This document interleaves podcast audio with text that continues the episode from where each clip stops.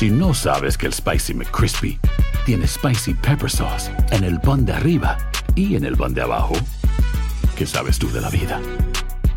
Para, pa, pa, pa.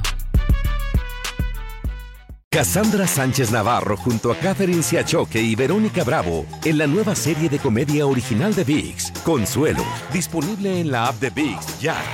¿No se merece tu familia lo mejor? Entonces, ¿por qué no los mejores huevos? Ahora, Egglands Best están disponibles en deliciosas opciones. Huevos clásicos, de gallina libre de jaula y orgánicos de Egglands, que ofrecen un sabor más delicioso y fresco de granja que le encantará a tu familia. En comparación con los huevos ordinarios, Egglands Best contiene la mejor nutrición como 6 veces más vitamina D, 10 veces más vitamina E y el doble de omega 3 y B12. Solo Egglands Best. Mejor sabor, mejor nutrición, mejores huevos. Visita egglandsbest.com para más información.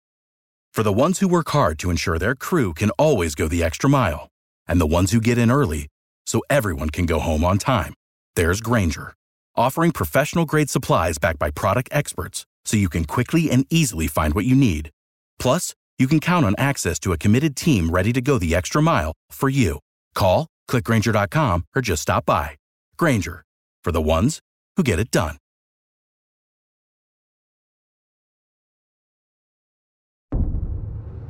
Archivos enigmáticos.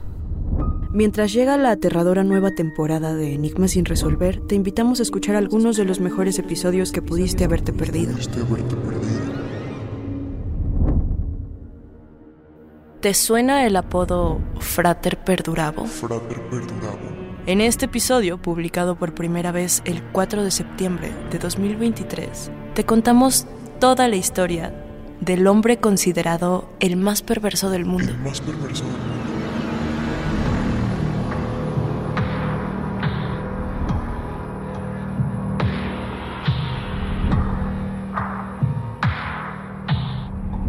Estás a punto de escuchar Enigmas sin resolver. No te olvides de buscarnos en nuestras redes sociales, Instagram y Facebook y YouTube en la página de Euforia Podcast y de escucharnos en la app de Euforia o donde sea que escuches tus podcasts. Advertencia. Este programa contiene casos de crimen, apariciones, misterio, conspiración y violencia. El contenido de estas piezas puede ser sensible para algunos miembros del público. Aconsejamos discreción.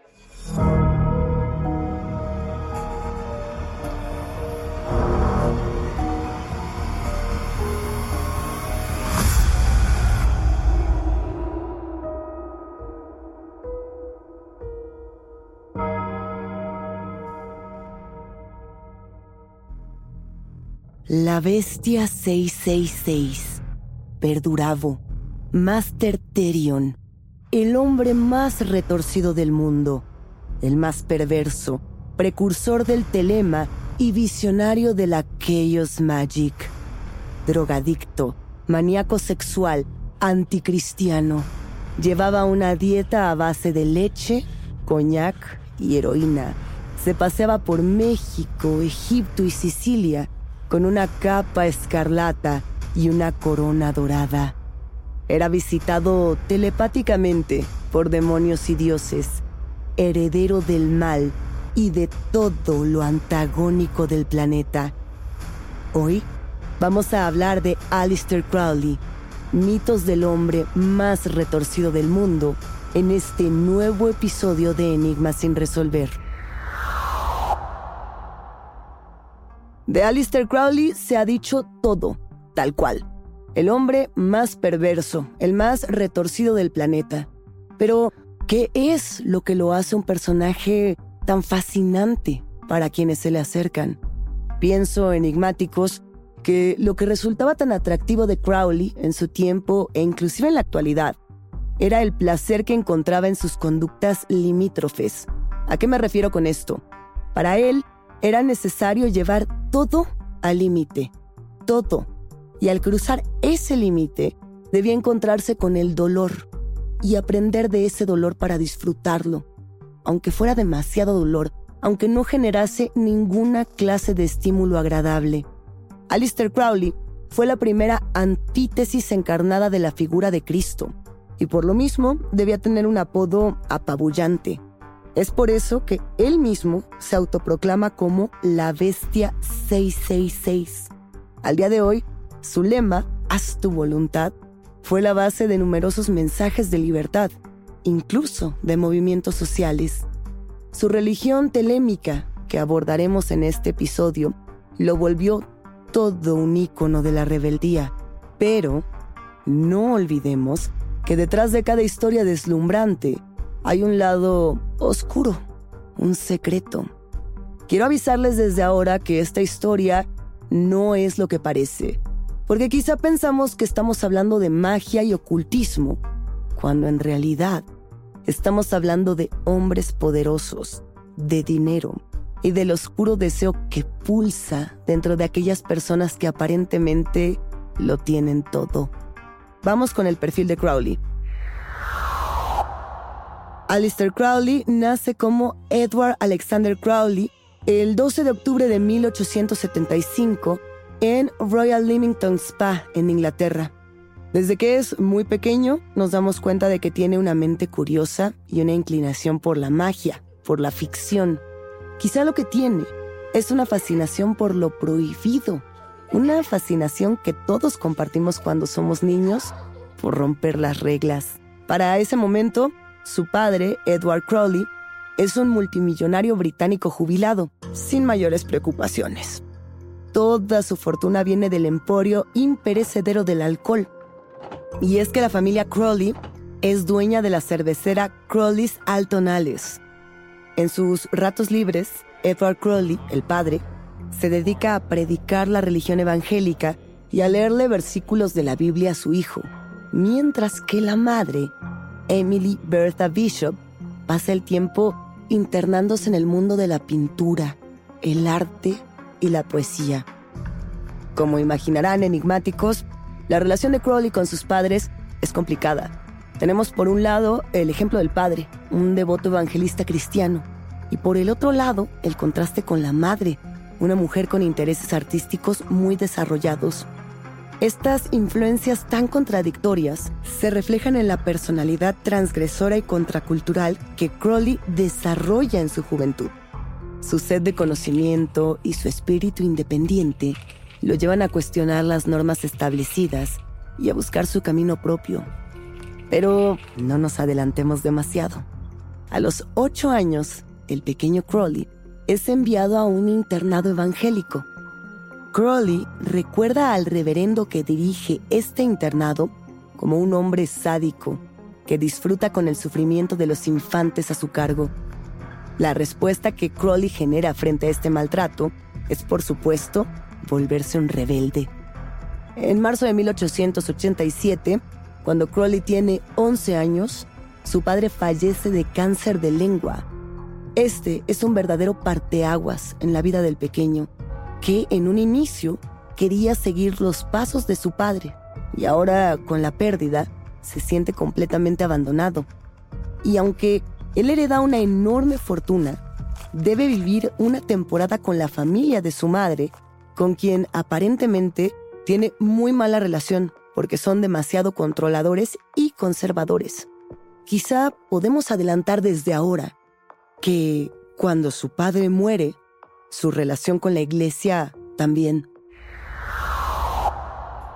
Crowley vuelve a los internados, donde pasa noches y días enteros revisando los errores del Evangelio para evidenciar a sus maestros, para retarlos de maneras burlonas. Y esto genera que al llegar a la adolescencia lo expulsen de numerosos internados acusándolo de fumar en las áreas comunes, de masturbación compulsiva y de tener relaciones sexuales con prostitutas. Relaciones que, por cierto, lo contagian de gonorrea. En 1895, después de haber pasado por escuelas privadas, ingresa en el Trinity College de Cambridge, donde por primera vez se siente libre al estar lejos de la familia de su madre, que ya decíamos considera muy represiva.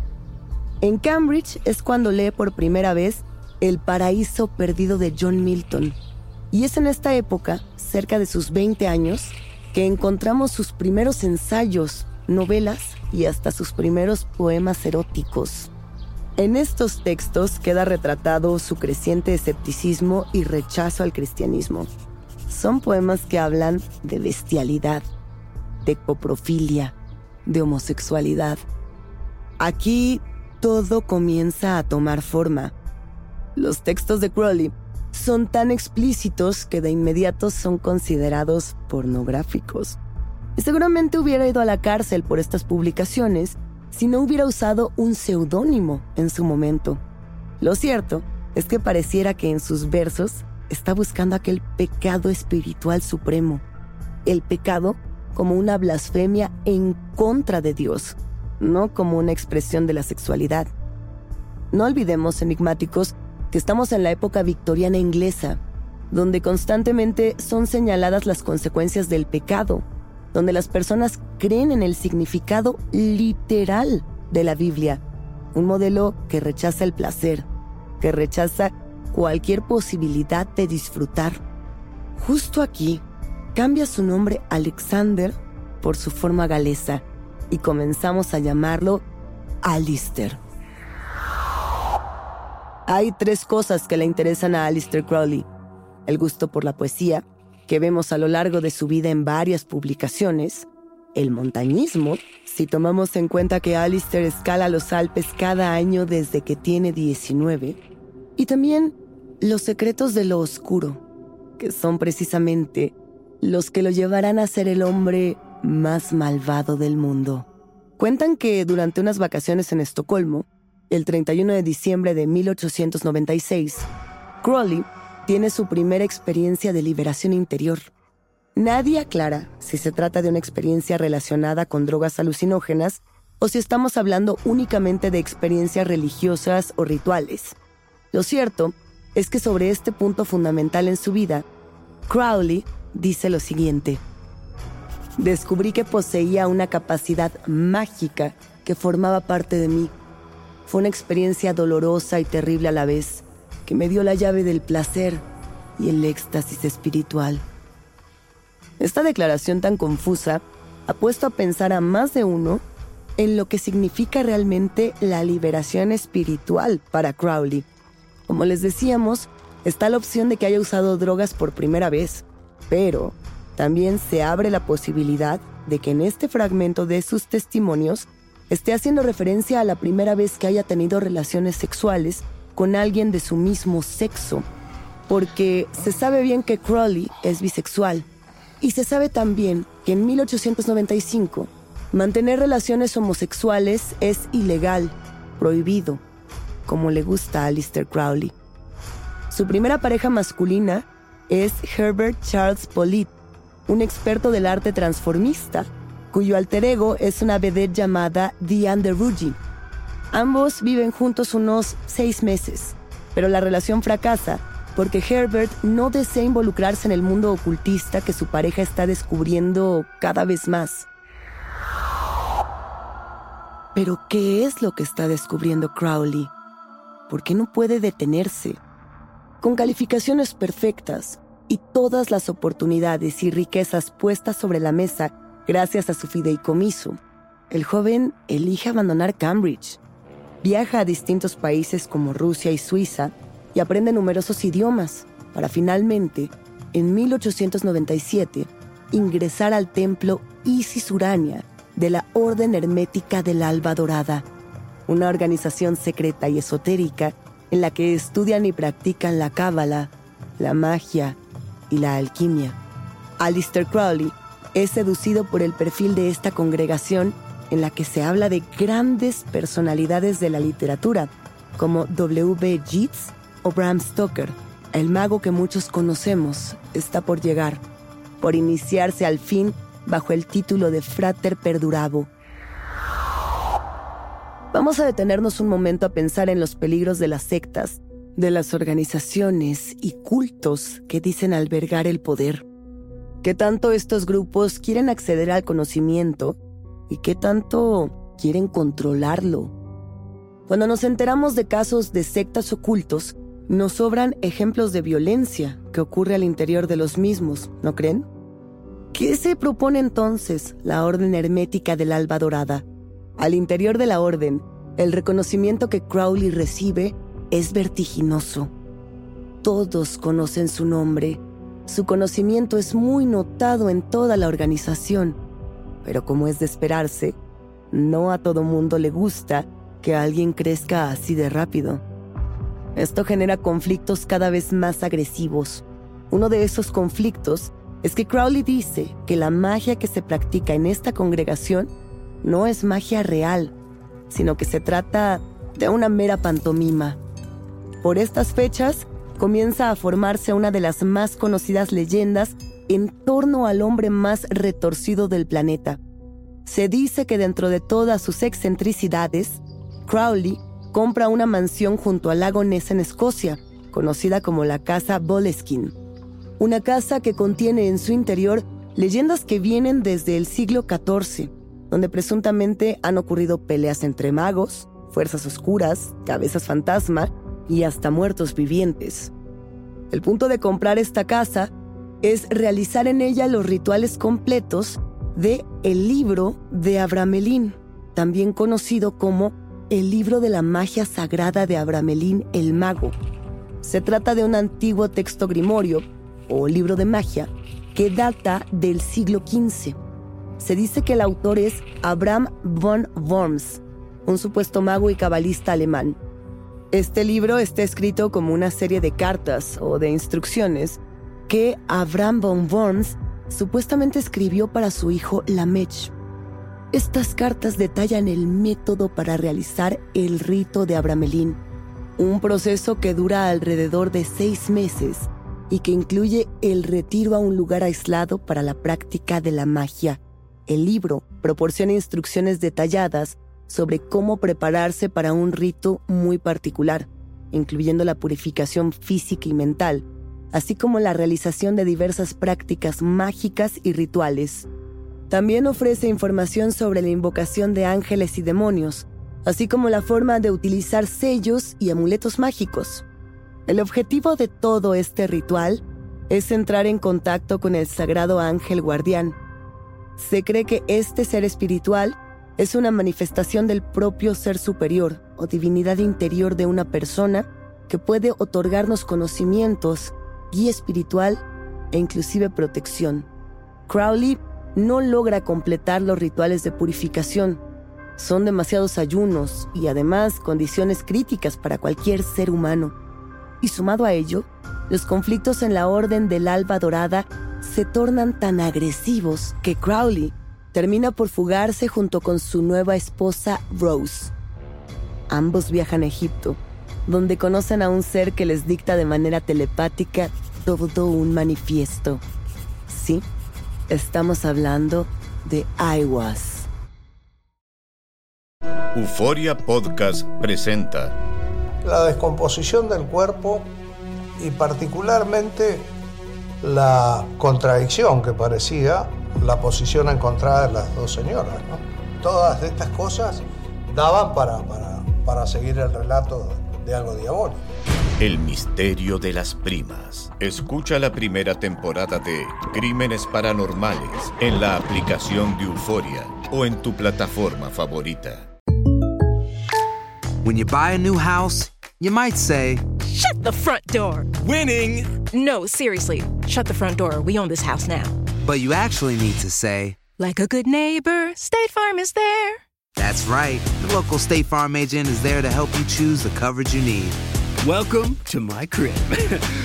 no one says that anymore, but I don't care. So just remember, like a good neighbor, State Farm is there. State Farm, Bloomington, Illinois. Aloha, mamá. ¿Dónde andas? Seguro de compras. Tengo mucho que contarte. Hawái es increíble. He estado de un lado a otro con mi unidad. Todos son súper talentosos. Ya reparamos otro helicóptero Blackhawk y oficialmente formamos nuestro equipo de fútbol. Para la próxima te cuento cómo voy con el surf y me cuentas qué te pareció el podcast que te compartí, ¿ok? Te quiero mucho. Be All You Can Be, visitando goarmy.com diagonal español. Boost Mobile tiene una gran oferta para que aproveches tu reembolso de impuestos al máximo y te mantengas conectado. Al cambiarte a Boost, recibe un 50% de descuento en tu primer mes de datos ilimitados. O, con un plan ilimitado de 40 dólares, llévate un Samsung Galaxy A15 5G por $39.99. Obtén los mejores teléfonos en las redes 5G más grandes del país. Con Boost Mobile, cambiarse es fácil. Solo visita boostmobile.com. Boost Mobile, sin miedo al éxito. Para clientes nuevos y solamente en línea, requiere AroPay. 50% de descuento en el primer mes requiere un plan de 25 dólares al mes. Aplican otras restricciones. Visita para detalles. Probamos la sangre en Enigma sin resolver. Se dice que Crowley y Rose se casan al día siguiente de haberse conocido, que su luna de miel en Egipto es una bacanal de excesos, drogas, dolor y placer. Hay varios rumores de lo que ocurre después. Cuentan que deciden pasar, por ejemplo, una noche dentro de la cámara del rey de la gran pirámide de Giza. Y es así como ambos atraviesan el interior oscuro y sofocante de la pirámide. Llegan a la cámara del rey y deciden hacer invocaciones del texto Ars Goetia, un apartado específico dentro del libro Lemegetón Clavícula Salomonis, que en español se traduce como La llave menor de Salomón un grimorio anónimo del siglo XVII y quizá uno de los libros de demonología más populares de todo el planeta. Tras la invocación, como si fuera una luz, se les aparece Tod, el dios egipcio de la sabiduría y la escritura, pero también de los conjuros y los hechizos. Tod, dios de la luna, los jeroglíficos, la ciencia, la magia, el arte y el juicio, el de cuerpo humano, y cabeza de ave ibis. Y realmente no sabemos qué les dice este dios, pero Crowley, al que siempre le ha fascinado la filosofía oculta del antiguo Egipto, se convierte en 1904 en el líder de la OTO, que es la Ordo Templi Orientis, una organización de carácter fraternal y secreto, de la que es nombrado Gran Maestro General para Gran Bretaña e Irlanda y aquí, enigmáticos, hay algo interesante, y es que una de las versiones de esta historia dice que el dios Todd solo se le aparece a Rose, a la esposa de Crowley, cuando entran en trance, y que Crowley, celoso, la lleva a un museo para probar qué tanto es que sabe su esposa de cultura egipcia. Pero vaya, ya establecidos de manera formal en el Cairo, Alistair Crowley y su esposa Rose hacen una visita al Museo Bulak, que es el antecesor del Museo Egipcio del Cairo. Y allí les llama la atención una pequeña estatua relacionada con el dios Horus, descubierta en 1858 en el templo funerario de la reina Hatshepsut y que Crowley bautiza como Estela de la Revelación. Desde ese momento, la casa de la pareja se transforma en un templo donde siguen invocando a los dioses y demonios egipcios. Un día, Crowley recibe a través de Rose, que nuevamente ha entrado en trance, la orden de sentarse en el salón de su apartamento del Cairo y esperar a que un dios le dicte un mensaje. El día 8 se le aparece un ser llamado Aiwas, el mensajero del dios Horus, que según Alistair Crowley es el dios oscuro la bestia que está más allá del abismo. Este personaje le otorga un conocimiento perdido que Crowley refleja en el libro de la ley, el libro que escribe al dictado de Aiwas los días 8, 9 y 10 de abril de 1904 entre las 12 y las 13 horas. Pero, ¿qué es el libro de la ley? ¿Qué es Telema? El libro de la ley es el texto sagrado central de la religión de Telema, fundada, como ya sabemos, por Alistair Crowley. Fue escrito en 1904 y, como les decía, se dice que fue dictado a Crowley por la entidad espiritual llamada Aiwas. El libro tiene tres capítulos, cada uno dictado en un día consecutivo. En el libro de la ley se presentan los principios fundamentales de Telema que promueven la idea central del haz lo que quieras, haz tu voluntad, que será la ley, bajo tu verdadero placer. El libro se divide en tres capítulos. El primero es el capítulo de los tres capítulos de la ley, que presenta la ley principal de Telema, haz lo que quieras, y afirma que cada individuo tiene una verdadera voluntad única que debe descubrir y seguir. El segundo, el capítulo de los dioses, que propone la idea de que hay diferentes dioses y diosas que representan diferentes aspectos del universo y de la experiencia humana. En este capítulo, Aiwas se presenta como el mensajero de la diosa Nuit, la diosa del cielo estrellado. El tercero es el capítulo de la felicidad. Este capítulo establece que el objetivo final de la humanidad, que se logra al vivir de acuerdo con la verdadera voluntad de cada individuo y sin restricciones impuestas por la moralidad convencional o la sociedad. Para los seguidores de Crowley y Telema, este libro es una guía espiritual y un texto sagrado que nos da los mandamientos para vivir una vida plena y auténtica, en armonía con la propia y verdadera voluntad. Durante los años siguientes, Crowley es nombrado miembro honorífico de varias sociedades. Él mismo, junto con Cecil Jones, crea en 1907 la organización ocultista Astrum Argentum. En 1920, Crowley funda la Abadía de Telema, en Sicilia. Este es un lugar en el que se dice que se organizan toda clase de orgías y ritos sexuales. El lugar adquiere tal fama que el propio Mussolini acaba expulsándolos del país. Pero a eso llegaremos en un momento. Hay historias que inclusive lo relacionan con Churchill, cuando éste le pide consejo durante la Segunda Guerra Mundial. Se dice que es el propio Crowley quien asesora al Servicio Secreto Británico para que usen la letra V como un símbolo popular de victoria frente a la suástica de los nazis. En su obra Liber Os, o Libro 77, que fue escrito en 1941 y es una especie de declaración de los derechos de la humanidad, Crowley dice, el hombre tiene derecho a vivir de acuerdo con su propia ley, a vivir como quiera, a trabajar como quiera, a jugar como quiera, a descansar como quiera, a morir como y cuando quiera. El hombre tiene derecho a matar a quienes cuarten estos derechos, o es inútil fingir que los hombres son iguales. Hasta aquí vamos con la leyenda de la gran bestia Alistair Crowley, pero ¿Qué de todo esto es verdad? Enigmáticos. Muchas personas han intentado descifrar qué de todo el mito de Aleister Crowley es real, qué es ficción y qué de todo es mera publicidad. Hay quienes reproducen sus ideas, como Anton LaVey, el fundador de la Iglesia Satánica, Kenneth Anger, el director de cine, o el reconocido pintor Joe Coleman. Otros particularmente periodistas alrededor del mundo, se han hecho algunas preguntas con respecto a la grandeza de este mito, así como sus implicaciones tanto positivas como negativas.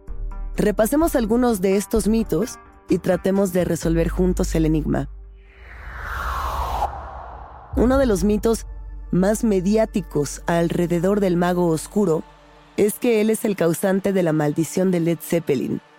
Este rumor viene de que el guitarrista de la banda, Jimmy Page, estaba tan obsesionado con Alistair Crowley que compró la casa Bolskin al lado del lago Ness. Y se dice que en esta casa hizo rituales en los que participaban casi todos los integrantes de la banda para así alcanzar fama y poder. Se dice que estos rituales condujeron desgracias para los integrantes de la banda, como la muerte del hijo del vocalista Robert Plant o distintos accidentes automovilísticos. A estos rituales también se les atribuye la caída fatal por las escaleras de la musa de la banda, Sandy Denny, y la muerte del baterista John Bonham en 1980, luego de haberse bebido 40 tragos de vodka. Lo que sabemos de este mito es que efectivamente en el vinil del álbum 3 de Led Zeppelin podía encontrarse la frase Haz tu voluntad frase que coincide con los conceptos de Crowley. Se sabe también que efectivamente Jimmy Page coleccionaba toda clase de memorabilia de Crowley, túnicas, manuscritos, artefactos e inclusive compró esta casa en Escocia, que por cierto Jimmy Page vendió esta casa en 1992 y está documentado que la residencia se incendió sin causa confirmada en el año 2016. Hablando de música, muchos dicen que Crowley fue el gurú de Ozzy Osbourne, de los Rolling Stones, de Coven y sí, hasta de los Beatles. Todo esto viene de que en la portada del disco Sgt. Pepper Lonely Club Band aparece el famoso rostro del mago, oculto entre la muchedumbre. Sobre este tema hay muchas opiniones. Una de ellas es que la vida de excesos y misticismo de Crowley quizá lo volvió el primer rockstar de la historia. Cuando le preguntaron a John Lennon por qué estaba el hombre más retorcido del mundo oculto en la portada, él dijo lo siguiente.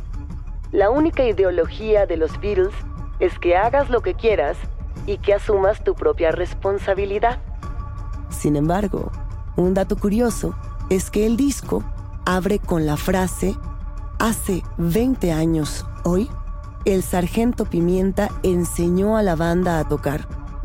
Y curiosamente, Sgt. Pepper Lonely Club Band se lanzó exactamente 20 años después de la muerte de Alistair Crowley. ¿Es acaso Crowley el sargento Pimienta? Sobre su pasión por escalar, también existe un mito de grandes dimensiones. Este mito va de que Crowley maldijo a su grupo de expedición y los envió a la tumba. Sí, supuestamente durante una escalada de Kanchenjunga, la tercera cima más alta del mundo, su equipo insistió en abandonar porque estaban ya muy agotados. Pero el molesto les echó una maldición y siguió su camino en solitario. Entonces, una avalancha sepultó a sus compañeros, matándolos a casi todos, mientras Crowley ignoraba sus gritos de agonía. La realidad sobre este mito es un tanto distinta. Lo que se dice es que al equipo no le gustó nada la actitud mandona de Crowley y que cuando ellos se quejaron, él los abandonó en un acto de arrogancia. Lo que es cierto es que la avalancha sí ocurrió y durante su regreso, Crowley se cruzó con los supervivientes de la avalancha ya asentada, a los que no prestó ningún auxilio. Se sabe que les robó el dinero que quedaba para la expedición. Ahora bien, ¿cómo nos enteramos de esta historia? Todo esto viene porque su compañero Jacob Gillamort recuperó parte de ese dinero amenazando al mago con publicar su literatura pornográfica. Recordemos que sus relatos homosexuales lo habrían llevado en su momento a la cárcel. Hay otro rumor sobre Crowley que se va más al espectro conspiranoico. Así es, decían que Alistair Crowley era un espía. De hecho, se rumorea que en los tiempos de la Segunda Guerra Mundial, Ian Fleming, quien más adelante sería autor de las novelas de James Bond, trabajaba en la inteligencia naval y envió a Crowley a colaborar con los nazis para darles información falsa. Dicen que entre sus misiones estuvo la detención del dirigente nazi Rudolf Hess. Aquí no sabemos la verdad, porque hay otras teorías que aseguran que en realidad era un contraespía nazi y que sus expediciones de alpinismo eran en realidad misiones sugeridas por los alemanes para recabar información. Lo único de todo esto que sí está confirmado es que Alistair Crowley creó el símbolo de la V de Victoria como una especie de contraataque mágico al poder sobrenatural de la suástica nazi y que Gran Bretaña estaba tan desesperada que Winston Churchill lo adoptó como signo de victoria cada vez que aparecía en público, por si acaso eso de la magia funcionaba. Hay sociólogos que dicen que el movimiento hippie de los años 60 fue originado por la filosofía del mago. ¿Será cierto? Alistair Crowley efectivamente fue uno de los primeros pensadores de Occidente en retomar filosofías orientales, lo cual es considerado el origen del movimiento New Age. Él fusionaba la mística budista con el cristianismo, practicaba yoga, y consumía cantidades abrumadoras de sustancias alucinógenas. En el año 1920 llevó a cabo un experimento social. Como ya les anticipábamos, él construyó una abadía telemita en Sicilia. La inicia con sus dos mujeres y con varios hijos, es decir, inicia una comuna. La comuna labraba la tierra, cazaba, meditaba bajo los preceptos del libro de la ley y se entregaba a una utopía de sexo, drogas y comunión con la naturaleza. Se vestían con túnicas y se teñían el cabello de colores. Para ciertos grupos, esta es considerada la primera comuna hippie. Sin embargo, cuando uno de sus miembros murió, quizá intoxicado por el agua, la prensa concluyó que se trataba de un sacrificio humano. Y es en ese momento que Mussolini expulsó a Crowley de Italia para siempre por cometer actos de extrema depravación. Que si era padre de Barbara Bush, que si era drogadicto, bisexual, que si organizaba sesiones de chemsex, que si era un mesías, un mago verdadero o simplemente un filósofo telémico. Mucho de todo esto era en realidad escándalo del tabloide, chisme de la prensa. Por ejemplo, en uno de sus rituales, Crowley habló de que era necesario invocar demonios a través de sacrificios de sangre. Y ya imaginarán, la prensa se encargó de hacer lo suyo. Que si tenía una filosofía anticristiana, el falso rumor de que obligaba a estudiantes a mantener relaciones sexuales con cabras y su apología de la bisexualidad llevaron a la opinión pública a considerar a Crowley literalmente el anticristo. A él le hacía tanta gracia que jugaba con esta etiqueta. Lo que tenemos por cierto es que fue uno de los primeros en experimentar con mescalina para expandir su percepción del mundo. Consumía hashish, consumía cocaína, éter, peyote. Como otro dato curioso, él de hecho fue quien introdujo a Aldous Huxley en el consumo de peyote. Pero su mayor adicción fue la heroína. Se la recetaron para el asma y vivió toda su vida enganchado a ella. La heroína le quitó todo. La fortuna, las esposas, las amantes, los alumnos, la reputación, el culto. Murió solo el primero de diciembre de 1947 en una pensión y se dice que cuando Crowley fue encontrado sin vida, en sus bolsillos solamente tenía una carta arrugada del director de inteligencia naval británico de los tiempos de la Segunda Guerra Mundial, solicitando una reunión con él. ¿Es esta una historia de magia negra? ¿O un reflejo de los poderosos y ricos del mundo que aparentemente lo tienen todo, pero necesitan del exceso para satisfacer su vacío? Quizá la mayor aspiración de Crowley era el conocimiento oculto y la libertad, pero quizá era el poder. Hasta aquí llegamos con este caso, por ahora. Yo soy Luisa Iglesias y ha sido un macabro placer compartir con ustedes enigmáticos.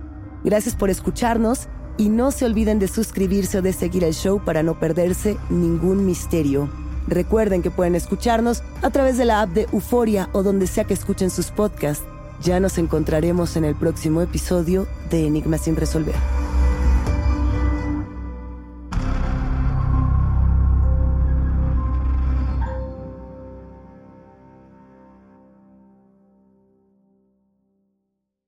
en la siguiente temporada de En Boca Cerrada.